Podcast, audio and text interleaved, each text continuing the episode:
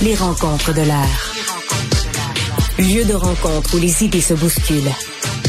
Où la libre expression et la confrontation d'opinions secouent les conventions. Des rencontres où la discussion procure des solutions.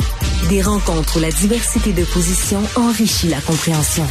Les rencontres de l'art.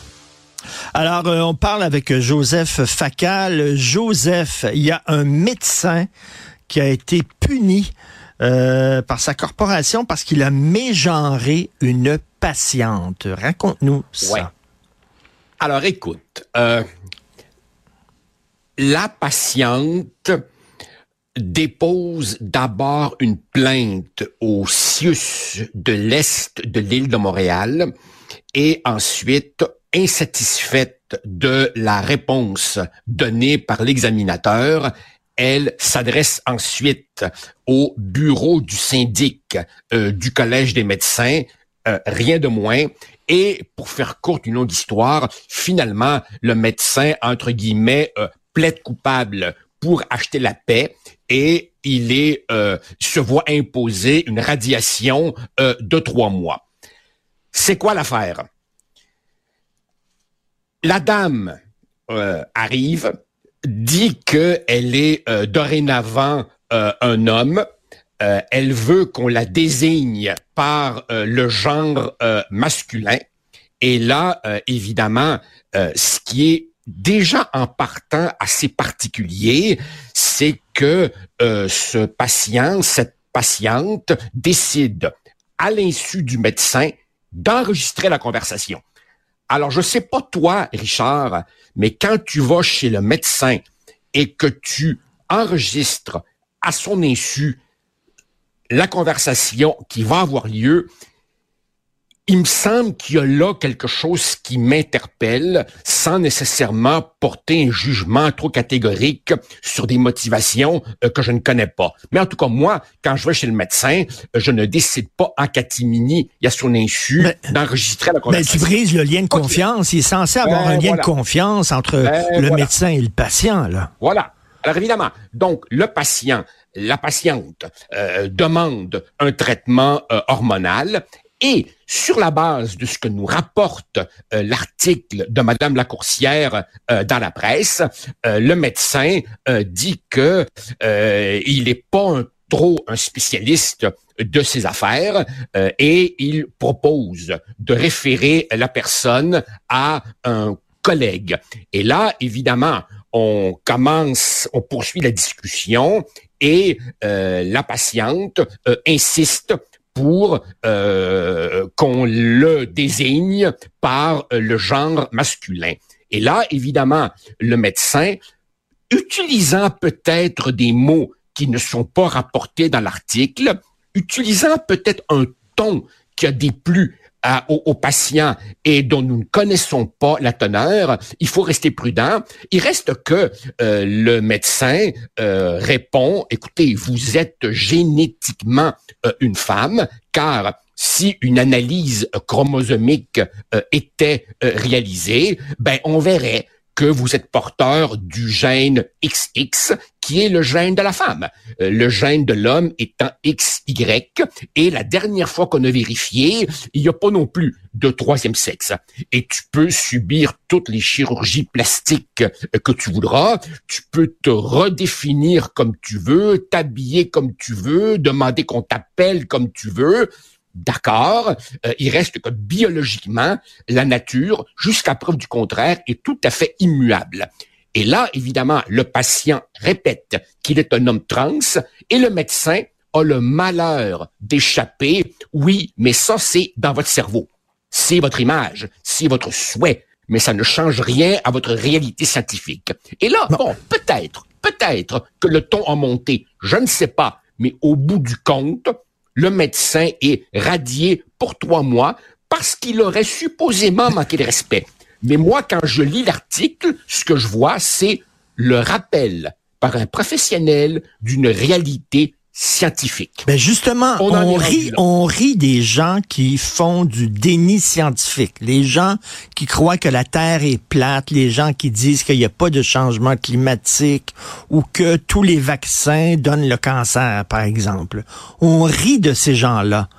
Je m'excuse, mais de dire qu'il n'y a plus de XX et de XY, c'est pas un déni de science, ça non plus, qui est aussi ridicule que de dire que la Terre est plate. Voilà, et la, et la raison pour laquelle je voulais te parler de ça, Richard, alors que ce matin, on aurait pu parler euh, du, du, du, triomphe de Trump euh, dans l'Iowa, on aurait pu parler de ces syndiqués de la FAE, le syndicat le plus militant de tous, qui se disent aujourd'hui déçus par l'entente de principe, mais je voulais en parler de cette affaire-là, parce que l'autre jour, toi, euh, je me rappelle plus trop de quel sujet on parlait. Tu m'as dit, coudon Joseph, est-ce que ce serait la fin du wokisme? Mmh, mmh, Et je mmh. crois t'avoir dit, je crois t'avoir dit, ah, le vent tourne, euh, la parole se libère.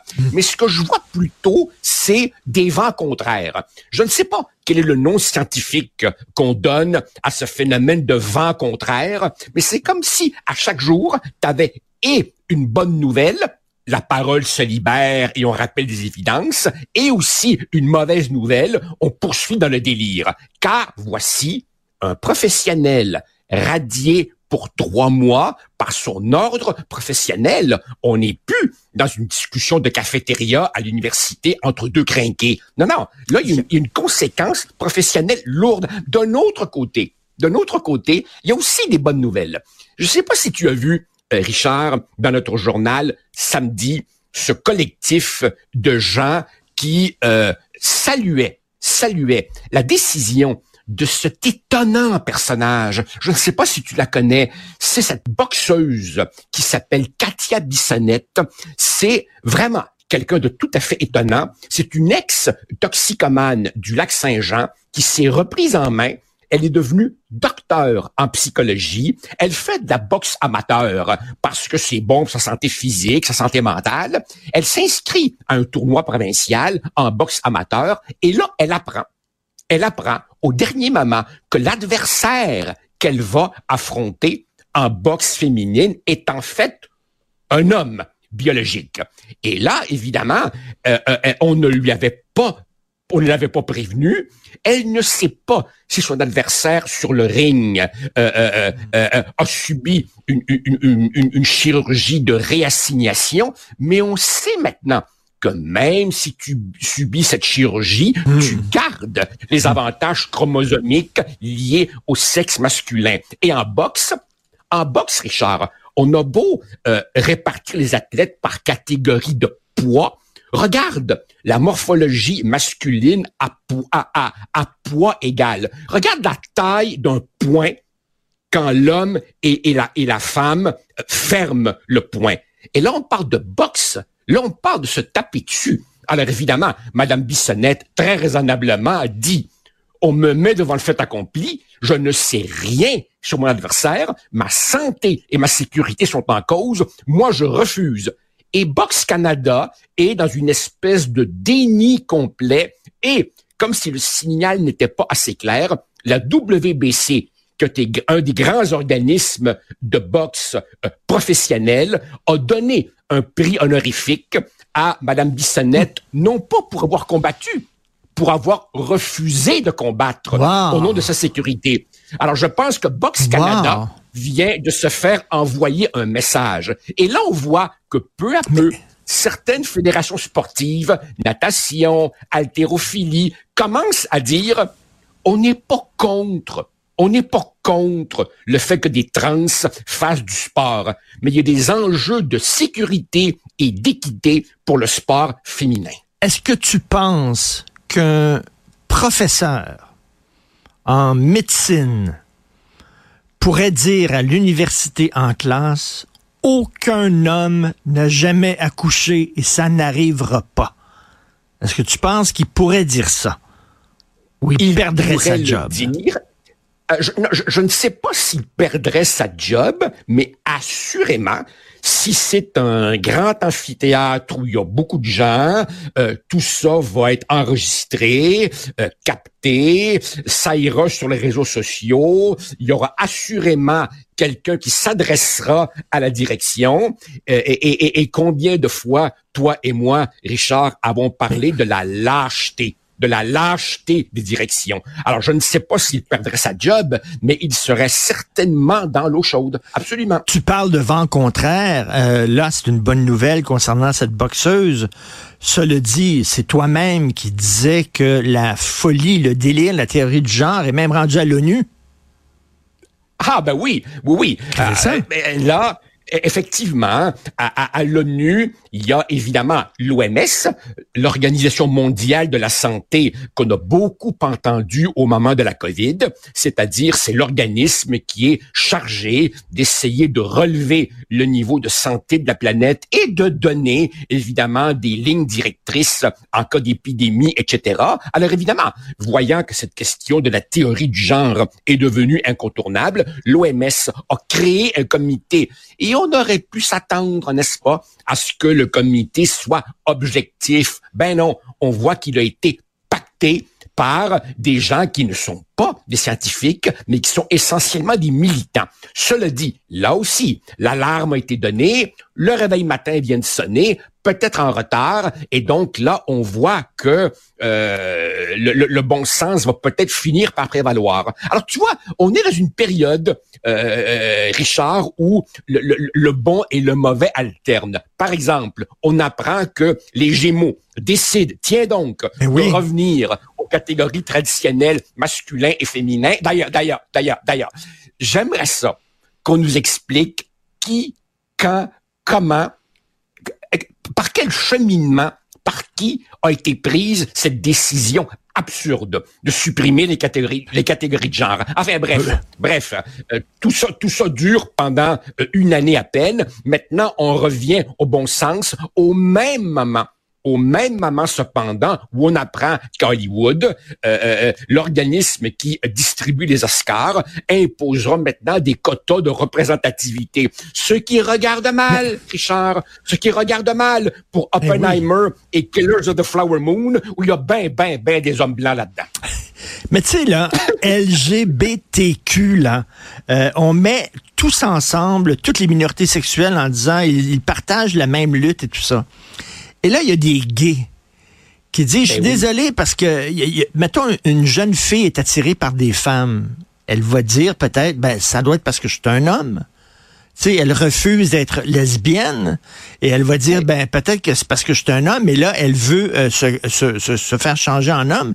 Et il y a des gays qui disent, ben, tout le mouvement euh, euh de, trans, de, de, de transgenre, c'est un mouvement qui fait, euh, qui fait plaisir aux homophobes.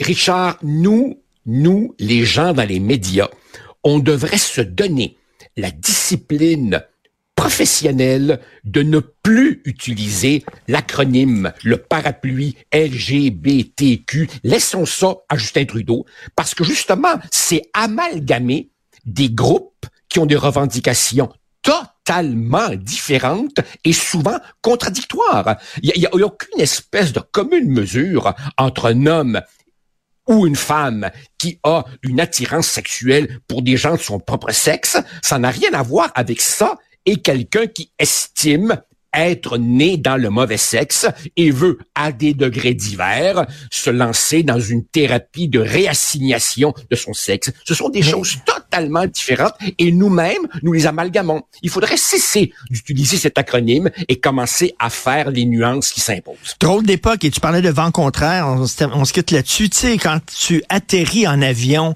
l'avion va de l'avant à toute vitesse et en même temps, il y a les moteurs de rétro-action pour, euh, pour que l'avion euh, freine euh, au bout de la piste d'atterrissage. Donc, tu as les deux côtés où tu vas comme ça, puis tu vas comme ça en même temps. On dirait que c'est ça, là. L'avion est en train d'atterrir. L'avion de la folie. Oui. Voilà. Et si on ne fait pas attention, et si on ne fait pas attention, et si on ne commence pas à appeler un chat un chat, si on ne commence pas à euh, ramener la science dans le débat, on risque de finir comme l'avion de la cordillère des Andes dont nous parlions, toi et moi, lors de notre dernière chronique de cinéma. Comme quoi, tout est dans tout. On peut te lire, bien sûr. Euh, aujourd'hui, euh, tu reviens sur cette entrevue que Philippe Couillard a accordée à la presse. Philippe Couillard qui dit le, le nationalisme, c'est être entre soi, entre francophones, mais lui vit dans un petit village au lac Saint-Jean où c'est rien que des francophones. Richard, ça, c'est pas de problème. Richard, le, le gars... Richard, le, le, le gars fait 24 C'est le pire score dans l'histoire du Parti libéral et sur tous les points, sur tous les points sur lesquels il est interrogé, il dit j'avais raison, je persiste. Autrement dit, c'est notre faute à nous, les bouseux québécois, de ne pas avoir reconnu sa, sa grandeur et qu'on est un peuple ingrat. Merci pour ton courage, Joseph. À demain. Bonne journée. Salut. salut. Bye.